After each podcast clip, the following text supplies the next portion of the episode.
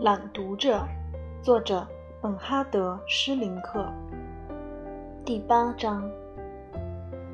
那个礼拜天，我就到汉娜那儿去了。这是我第一次探监。在大门口，有人对我进行检查。我朝里面走，许多道门打开了又关上。不过，监狱的建筑倒是新造的。或亮通明。到了里面，门都开着，女囚们可以自由行动。走廊近处那扇门也敞开着，外面是一小块草坪，芳草如茵，浓荫匝地，长椅散列，生机盎然。我不禁向四处寻找起来。那位给我带路的女看守指了指，近处有一棵硕大的栗树，栗树树荫下有一条长椅，树下长椅上面坐着一个人。汉娜，长椅上面坐着的女人是汉娜吗？只见她满头白发萧萧，只见她满脸皱纹横纵。只见她满身臃肿沉重。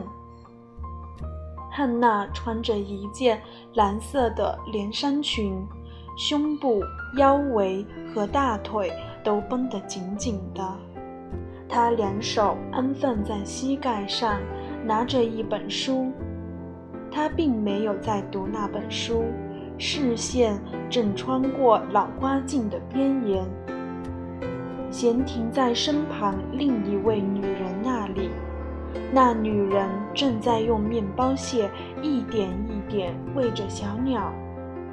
后来她注意到有人正在注视她，就把脸庞朝我转过来了。她认出是我，我也看出是她，充满期待的眼神。我慢慢向他靠近，他瞧，我瞧见他在上下打量我，我看见他眼光里饱含着搜索、疑问、犹疑和伤痛。最后，他脸上的光彩消失了。我站在他身边了，他挤出一片笑容。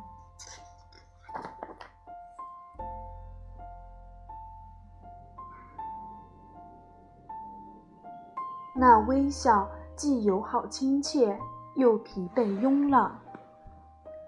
你长大了，小家伙。我在他身边坐下来，他伸出手来握住我的手。以前我总是特别爱闻他身上的气味，他闻起来那么清新，是才洗过了澡，是新洗过了衣服。是方才沁出的香汗，是刚刚被爱过的余味。有时候他也用香水，可我不知道是哪一种。而且，就是他用的香水，闻上去也要比其他香水清新爽朗。就在这种闻上去清爽的气味之下，又流连着另外一种味道。很浓重，潜伏着，色的刺鼻。回想那时候，我经常在他身上嗅来嗅去，就像一只小动物似的。我从脖子和肩膀开始嗅那新洗过澡的气味，从那两只乳房当中嗅那新沁出汗的味道。那汗味儿在燕窝处又和别的气味混合在一起，从那腰部和腹部嗅那浓重而说不上来的气息，不过倒是近乎纯正的。还从那大腿之间嗅出一种水果般的气味。我也在他腿上和脚上嗅来嗅去，嗅到小腿时，浓重的气味就消失了。膝盖窝又有点干沁出的汗水。他的脚闻起来是香皂味、皮鞋味和身体疲乏的味道。后背和胳膊没有什么特别的气味，什么也闻不出来。或者说，就是他身体本来的味道。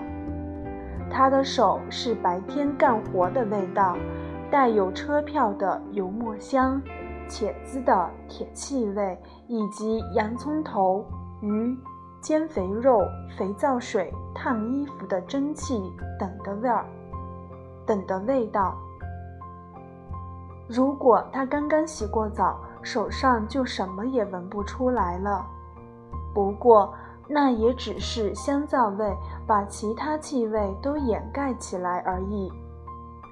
过了一会儿，那些味道又会卷土重来，微弱的混合进一天干活的气息当中，那就终于是傍晚回家和居家的氛围了。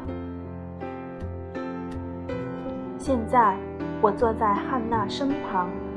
闻到的是一个老女人的体臭，我不晓得这种气味是怎么形成的。我从老祖母、老外婆和老姑妈、老姨妈那儿闻到过，或者是在养老院里，在那儿房间啦、走廊啦，到处是这样的味道。要说起来，这种气味对于汉娜来说未免太早了吧？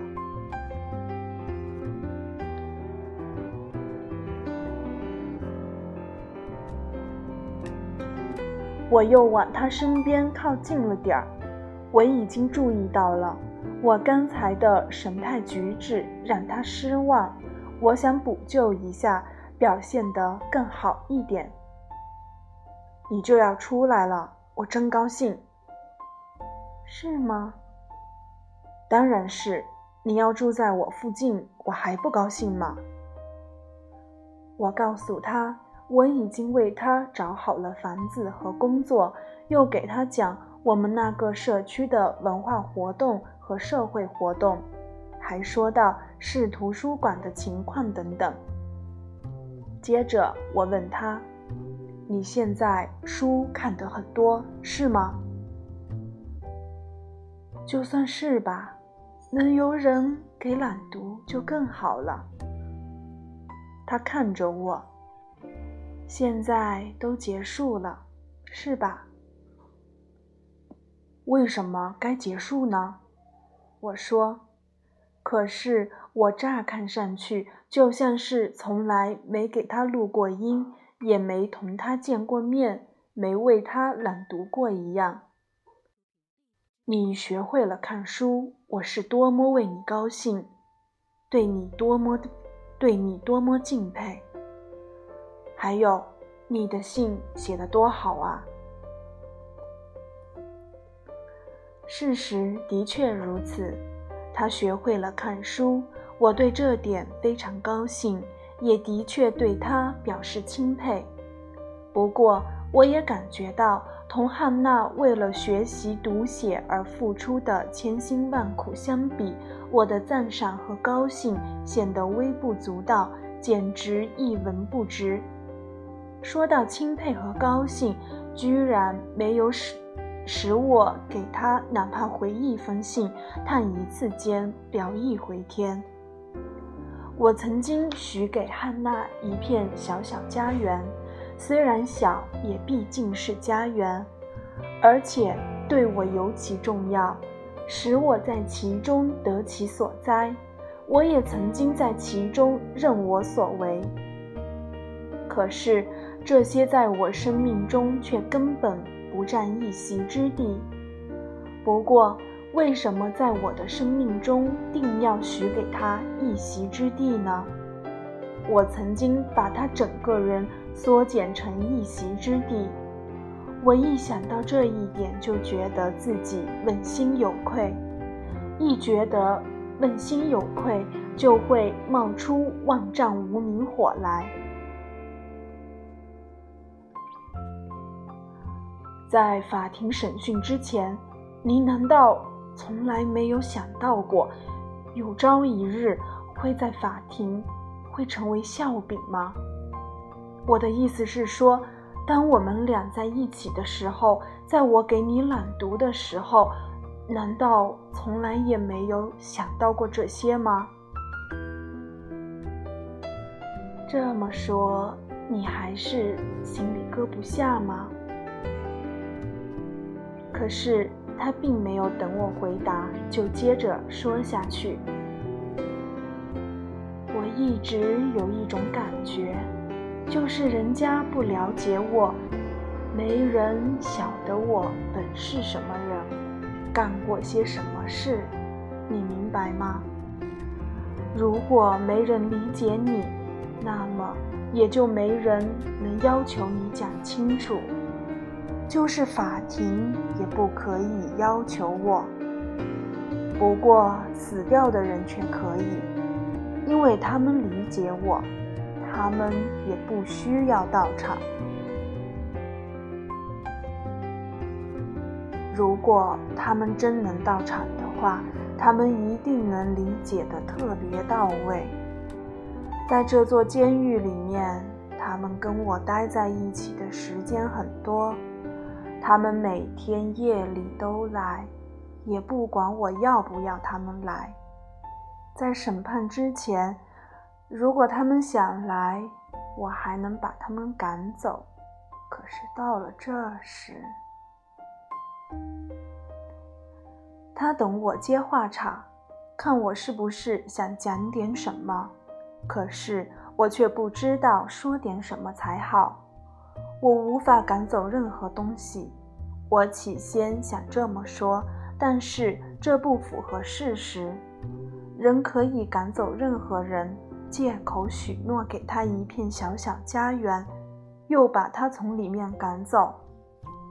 他接着又问道。你结你结婚了吗？我结过婚，不过格特路德跟我已经离婚多年了。我们有个女儿，现在读寄宿学校。我希望他在快毕业的几年不要再住读，搬回来和我同住。这次轮到我等待了。看他会对这些讲点什么，或者问些什么。可是他沉默不语。我下个礼拜来接你，好不？好。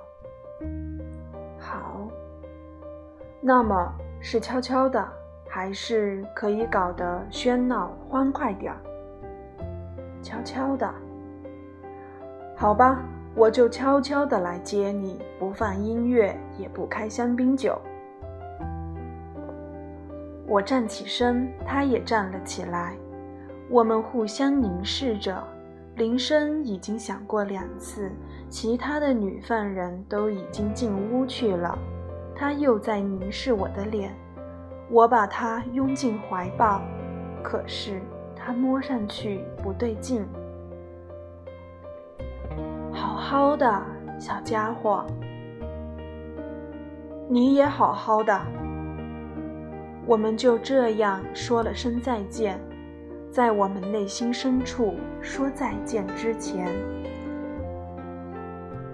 谢谢大家的收听，欢迎收听下期节目。